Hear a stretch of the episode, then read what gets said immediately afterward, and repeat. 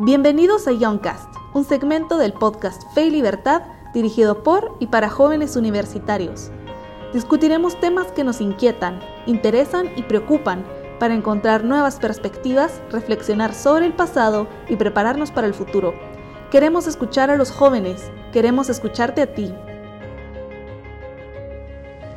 Bienvenidos al podcast del Instituto Fe y Libertad. En esta ocasión vamos a abordar un tema bastante juvenil que está vinculado con la libertad de expresión. Vamos a abordar el tema de la cultura de cancelación en redes sociales y si realmente la libertad de expresión peligra en el mundo virtual. Para ello, en esta ocasión eh, voy a discutir este tema con mi estimado eh, Wilder Villada. Eh, mi nombre es Wilder Villada, soy estudiante de economía Actualmente estoy en tercer año y estudio en la Universidad Francisco Marroquín y es un gusto para mí estar acá con todos ustedes. Mi nombre es Javier Medina, soy estudiante de Ciencia Política en la Universidad de San Carlos de Guatemala y pues vamos a dar inicio a esta conversación muy interesante. Creo hoy que desde hace algunos años eh, se ha suscitado eh, un movimiento en redes sociales en torno a lo políticamente correcto, a tratar de censurar ciertas posturas, ciertas opiniones. Y eso ha llevado de que ciertos analistas, ciertas personas vinculadas al tema político, social, económico del activismo, pues mencionen de que a día de hoy las redes sociales son un espacio en donde la libertad de expresión peligra. ¿Qué piensas acerca de ese, esa opinión? ¿Será realmente que la libertad de expresión peligra en redes sociales? Bueno, yo creo que, para empezar, las redes sociales son para mí un invento fenomenal que nacen con el objetivo de unir a las personas, ¿no? de hacerlos estar más cerca, eh, saber qué pensamos, saber cómo estamos incluso, pero eh, las cosas a medida que van avanzando, la sociedad va cambiando, eh, em, empezamos a encontrar este tipo de de publicaciones o de discursos donde la gente pues puede decir lo, que sea que se le ocurra en ese momento y como podemos decir lo que se nos ocurra, también tenemos que afrontar esas consecuencias de lo que nosotros decimos. Son muchas las empresas que ahora te preguntan, bueno, ¿cuáles son tus redes sociales? Y muchas entran a tus redes y revisan el, el comportamiento que tú tienes en esas redes sociales, el tipo de publicaciones, las cosas que, eh, las páginas que sigues, las cosas que comentas. Eh, en ese aspecto, creería yo que sí hay un, un, atentado contra la libertad de expresión. ¿Por qué? Porque existe lo que es la vida personal, el ámbito profesional y las páginas que yo sigo, eh, las personas a las que les comento, las publicaciones que yo comento, creo que sí, obviamente, influyen en, mi pensar, pero no debería de ser relevante a la hora de entrar a una organización.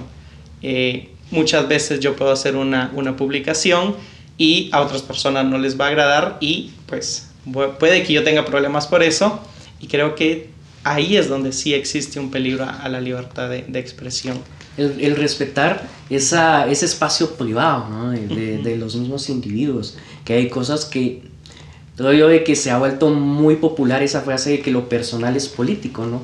O que todo lo que hacemos los individuos pues merece atención desde un plano meramente político.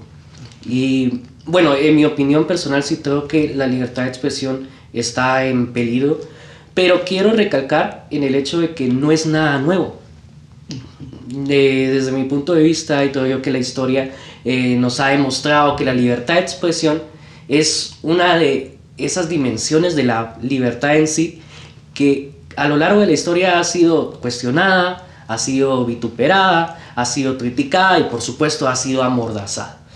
Tenemos ejemplos de científicos, activistas, políticos y pues nos damos cuenta que la libertad de expresión siempre ha sido objeto de discusión y pues muchas personas no están, en, eh, no están dispuestas a escuchar opiniones que provengan eh, de otros aspectos políticos, ideológicos o incluso cuestiones tan, eh, tan vanas o, tan personales, pues las mismas personas no están de acuerdo con escuchar una opinión distinta. Y ahí estoy totalmente de acuerdo con lo que mencionas de que a mayor libertad o a, un, a un mayor grado de libertad hay una mayor oportunidad para poder decir las cosas. Las redes sociales nos ha permitido y le ha permitido a cada individuo, a todos los individuos de este planeta, poder opinar. Ahora bien, este tipo de movimientos creo que ya han cruzado el límite y muchas veces se dejan llevar por emocionalismos, por emotividades y eso hasta cierto punto ahoga el debate de las ideas. Bueno, creo, tú mencionabas algo muy importante y es eh, que se ha cruzado un límite. Y a mí me gustaría preguntarte si tú crees que existe un límite a la libertad de expresión. ¿Por qué? Porque tú mencionabas que gracias a las redes sociales ahora todos creemos que, que tenemos una opinión. Bueno, de plano todos tenemos una opinión, pero todos queremos que esa opinión llegue a los demás, que todos sepan qué es lo que nosotros pensamos, pero muchas veces nuestra opinión, como bien mencionabas tú, no está basada en una lectura, en, en, algún autor o varios autores, que sería lo mejor, sino solo está basado en, en lo que yo siento, en lo que yo estoy viendo. Eh, ¿Será que vale la pena que todas las personas puedan expresar su opinión? ¿Será que vale la pena que todas las personas digan lo, lo que creen? No, no sé qué, qué, piensas sobre eso, si yo hay sí un límite. Yo sí creo que deben de existir límites. A ver, todo derecho pues no es totalmente absoluto, ¿no? Y, y debemos comprender eso.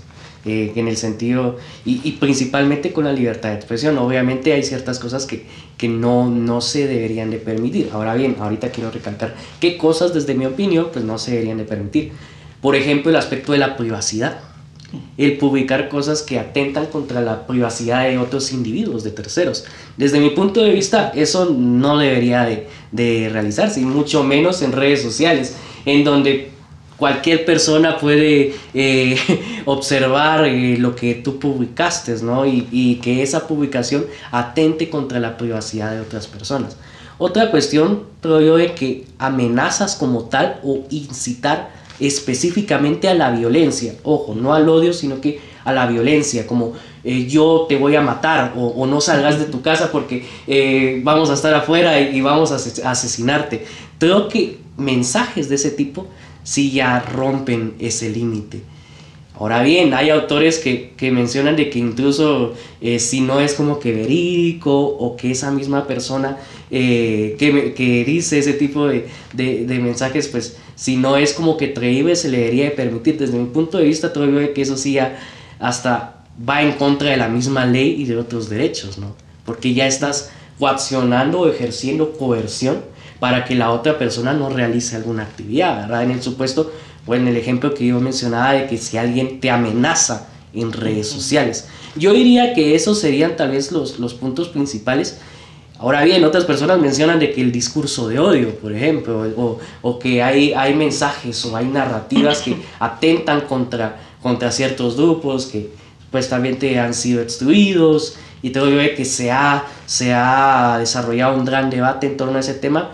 Yo pienso que hay que tener mucho cuidado con ello, porque quiénes son los que deciden qué cosas decir y qué cosas no, y principalmente en el tema político, que el tema político debería de ser un espacio abierto de ideas para debatir, para discutir, y no un espacio en el cual, ah, bueno, a esta persona porque dijo esto, se le debe de censurar, se le debe de, limitar, eh, ya sea en redes sociales, pues su cuenta, ¿no? Sí, yo creo que eh, más que todo en el aspecto político en un país como lo es Guatemala, siento que no existe, eh, no existe el debate de ideas. Por lo que hemos podido ver nosotros en los debates presidenciales es que van a atacarse entre ellos. Ah, pero es que cuando usted dijo esto, ah, es que usted dijo lo otro. Y, y, siento que realmente no, no existe ese clima intelectual en donde uno pueda auténticamente discutir las ideas. Y tú mencionabas lo que es el discurso de odio. ¿Cómo determinamos qué cosas son discurso de odio? Puede que, qué sé yo, a mí no me guste tu chaqueta y yo te digo, ah, tu chaqueta pues es, es fea. Tú te sientas ofendido por eso, pero ¿será que yo tengo el derecho de decirte que algo en ti me desagrada, algo que te pertenece a ti me desagrada? La forma en la que tú te sientes, por supuesto, va a ser diferente en cada persona, pero creo que e, esa arbitrariedad es, es la, la, la que es un peligro para la libertad de expresión, porque si fueras tú quien decidiera qué cosa es discurso de odio o no, de plano me censuras mi cuenta, me, me, eliminas mi cuenta, entonces, ¿cómo determinar eh, eso? ¿Qué sí es discurso de odio, qué no es discurso de odio? Y sobre lo que te mencionaba de la censura, ¿tú, tú crees que sí existe una, un sesgo en cuanto a la censura? Es decir, ¿Qué, ¿Qué, tipo de discurso crees que es el que más se censura en las redes sociales? ¿O crees que sí hay un, que es equitativo, que se censura a todos por igual, se están diciendo las, las cosas que no se deberían de decir. Bueno, yo creo que es muy idealista creer de que es por igual, ¿no? O sea, al menos desde mi punto de vista sí hay cierta tendencia a, a censurar ciertas posiciones que se autodenominan eh, de derecha, posturas conservadoras, liberales, y pues tenemos el otro, eh, la otra rama, el otro, el otro espectro, ¿no? Que es el que, se, el que asume ese tipo de discursos. Hay que entender de que la cultura de cancelación y esto, esto que se le denomina lo políticamente correcto se basa en discursos de justicia social, en discursos de eh, apoyar a ciertas minorías, a ciertos grupos excluidos. Entonces, eh, sí, sí hay cierta relación, ¿no? De, que estos grupos, al asumir ese rol en redes sociales, pues definitivamente discriminan a las posiciones que son contrarias eh, a ese tipo de posturas, a ese tipo de narrativas. Nos damos cuenta de que a día de hoy eh, hay muchos calificativos en redes sociales para, para estos movimientos e incluso para la acción de censura en sí, ¿no? Yo me he dado cuenta que, a través de memes eh, surge un, un, concepto que no sé si lo has escuchado, que, que le llaman funa, el funar a, a, ciertas personas. Y pues es muy curioso, ¿no? De que, de que sucede, sucede frecuentemente. Y sabes que es lo más peligroso, que ya ni es el tema político, sino que también, eh, pues, es el tema eh, vinculado a cuestiones un poco más privadas. Por ejemplo, esto puede suceder no solo ya en redes sociales, sino que también con tu familia, con tus amigos, con tu círculo de confianza, que por no seguir cierta tendencia, por no seguir a la opinión pública, se podría decir, pues te censuran. ¿no?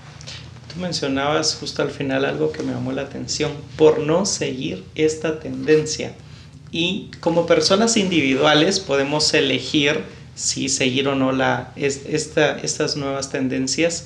Pero ¿qué pasa cuando ya no es solo una persona? ¿Qué tal si nos encontramos nosotros, tú y yo, dirigiendo una empresa y yo te digo, mira, eh, eh, eh, empiezo a hacer mi estudio de mercado y veo que esto es lo que a la gente le está, por lo menos a, a mucha gente, le está llamando la atención, esto es como que el perfil de empresa que, que, se está buscando por parte del consumidor es aquella que adopta estos nuevos discursos, como puede ser Calvin Klein, que eh, ha cambiado la, la, su forma de elegir a sus modelos, sus modelos. eh, qué sé yo, Twitter, que censura la, la cuenta de, de, Donald Trump, que estábamos hablando antes. Entonces, ¿qué, ¿qué pasa cuando es ya son más personas las que tienen que tomar una decisión. ¿Qué consecuencias pensarías tú que, que puede traer esto para una empresa?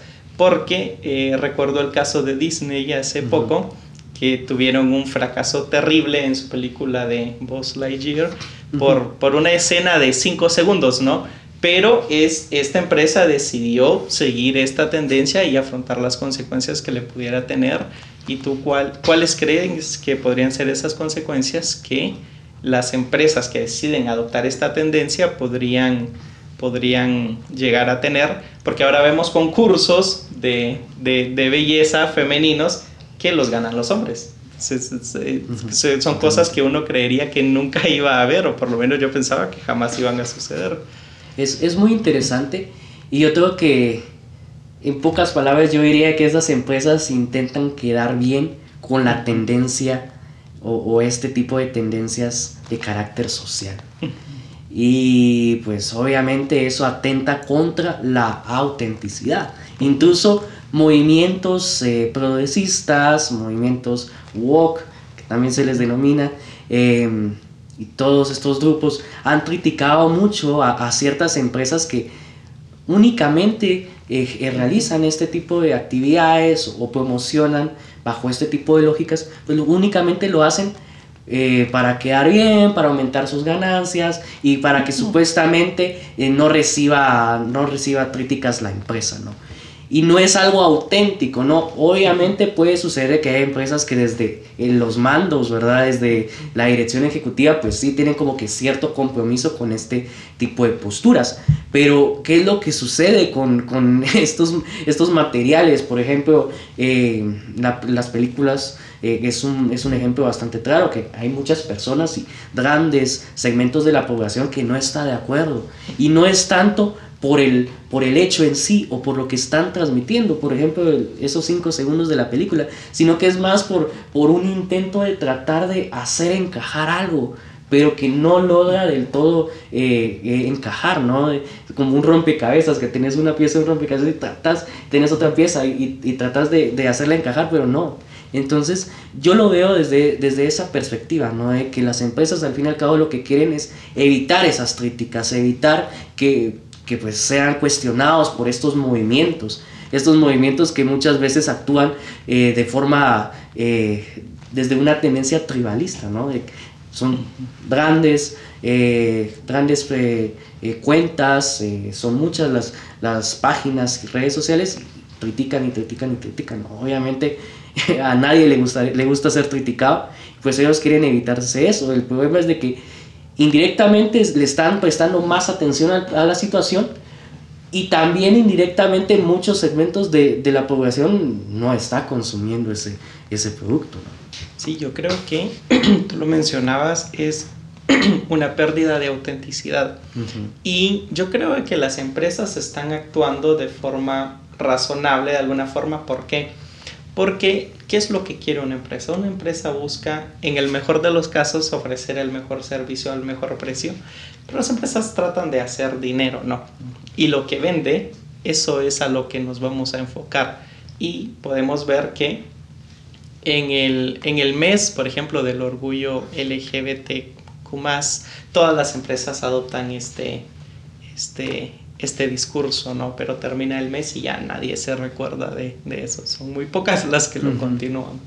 Sí, la verdad es que em, nos damos cuenta de que este tipo de movimientos pues han acaparado la, la, atención de las personas. Ahora bien, ¿qué podemos realizar? ¿Qué podemos hacer?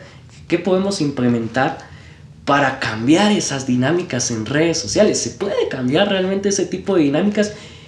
¿Cómo los jóvenes pueden ser auténticos en redes sociales. De qué manera la juventud y pues, la población en general puede eh, ser, eh, eh, puede ejercer su libertad hasta cierto punto sin temor a de que de un día para otro o a, a las siguientes horas en redes sociales te estén criticando. ¿Qué soluciones? Sí, digamos, cómo cuidarse del ser funado que mencionabas. Exacto. Bueno, yo creo que a manera de, de conclusión diría que la, la, mejor forma de uno evitar caer en este problema es, como tú lo mencionabas, uno, ser auténtico, que uno tiene que saber cuáles son sus convicciones, cuál es su forma de pensar.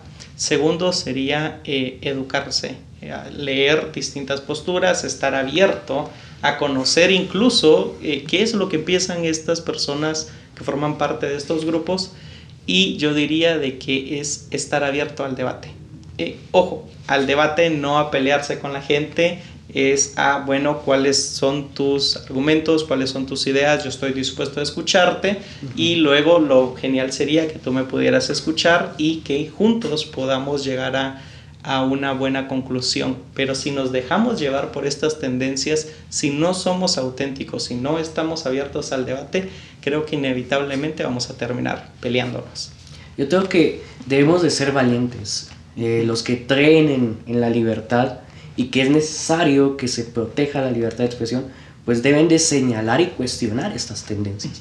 Porque si no va a llegar a un punto en el cual estos movimientos van a ser tan grandes y van a tener tanta influencia que va a ser muy difícil contenerlos. Entonces yo creo que eso es lo, lo primordial, el señalar la problemática, el cuestionarla, el discutir qué es lo que está sucediendo.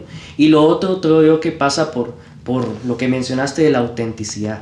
Y antes de ser auténticos, el ser libres. No podemos aspirar a ser auténticos si antes no somos libres. Creo yo que eso es fundamental y muy importante. Y si nosotros como jóvenes, nosotros desde nuestra individualidad ejercemos esa libertad, al menos desde mi propia eh, opinión, nos vamos a dar cuenta que las personas que están a, nuestro alrededor pues van a ir cambiando a mediano y largo plazo sus posturas y sus, y sus puntos de vista, ¿no? Porque estás dando el ejemplo de qué es lo que debe de, ejercerse, qué es lo que debe realizarse. Y lo último, pues el discutirlo, el debatir, totalmente de acuerdo con ello. Y es algo que hemos de promover desde diferentes espacios, familiar, universitario, pues también entre amigos. Bueno, ha sido para mí un gusto estar acá contigo, estar acá con ustedes. Los esperamos en el próximo episodio. Espero que lo hayan disfrutado tanto como nosotros y nos vemos. Hasta la próxima. Gracias por unirte a este segmento de Youngcast. ¿Qué tema deberíamos discutir la próxima vez? Envíanos tus ideas en Facebook, Twitter, Instagram, LinkedIn o por correo electrónico a info.felibertad.org. Nos escuchamos pronto.